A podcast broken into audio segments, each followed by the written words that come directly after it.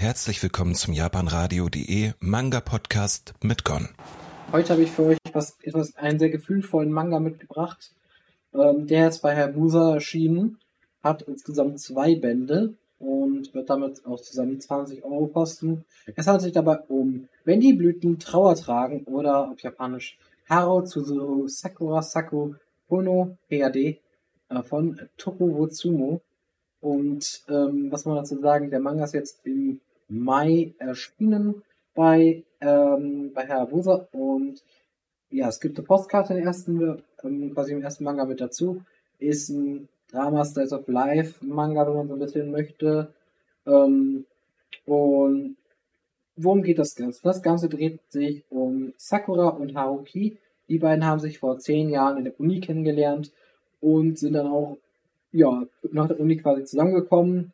Und äh, dann allerdings vor fünf Jahren ungefähr ist Sakura verstorben und Haruki hat das bis heute nicht verbinden können. Und dementsprechend geht es halt so ein bisschen darum, wie kann sie damit umgehen ähm, und äh, wie, ja, wie sie damit umgeht, wie sie das äh, überwinden kann und ob sie überwinden kann und was Sakura quasi und ihr Tagebuch, ein 10 Jahres Tagebuch, was sie dann im zehnten Jahr quasi wiederfindet, äh, als sie Urlaub hat, ähm, damit zu tun haben, das erfahrt ihr dann in diesem Manga so ein bisschen.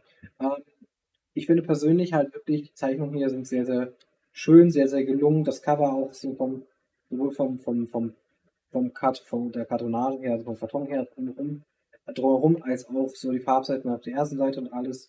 Die sind alle sehr, sehr schön und ähm, die Geschichte ist auch sehr, sehr schön, die erzählt wird hier. Die Charaktere man kann das sofort mitfühlen, so ein bisschen, weil es geht halt so um wirklich so um diese Themen, so Verlust, wie gehe ich damit um, wenn man seine Geliebte verliert oder seinen Geliebten verlieren würde, ist ja ein Äquivalent das gleiche. Ähm, wir haben hier einfach zwei Charaktere, wo man auch so sagt von wegen, so, Haruki wird einem relativ mehr sympathisch und durch die Empathie, die man einfach mit ihr haben kann, und es ist halt noch besser so zu erkennen, von den, zu erkennen, wie sie dann halt so merkt, sagen, mehr nach und nach merkt, dass dass vielleicht auch eine andere Option gibt, äh, mit dem Tod fertig zu werden. Und die vielleicht auch darin besteht, so ein bisschen, oder wie man damit fertig werden kann. Was das bedeutet, was auch vielleicht ihre Freundin Sakura für andere Menschen bedeutet hat. Oder welche Seiten sie vielleicht noch gar nicht kennt.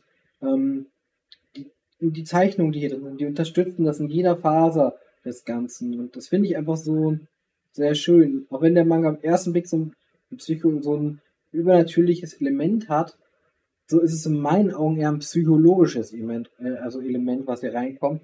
Und für mich persönlich ist das auch so ein Ding.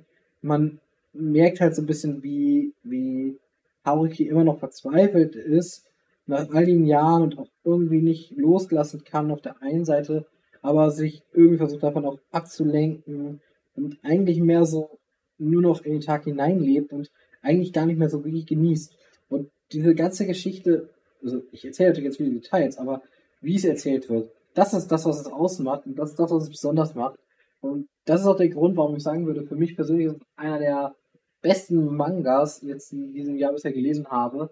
Und kommt auf jeden Fall weit, weit vorne. Ich schätze, das wird auch am Ende auf die gute eine äh, Top 10 schaffen des, am Ende des Jahres, weil ich wüsste bisher nicht, was dagegen spricht. Also der zweite Band, wenn der ähnlich gut ist und der soll im August rauskommt, dann ist das für mich auf jeden Fall ein Highlight und ein sehr schönes, schöner Manga, was Besonderes. Es ist wieder was, wo ich sage, das haben wir nicht alle Tage.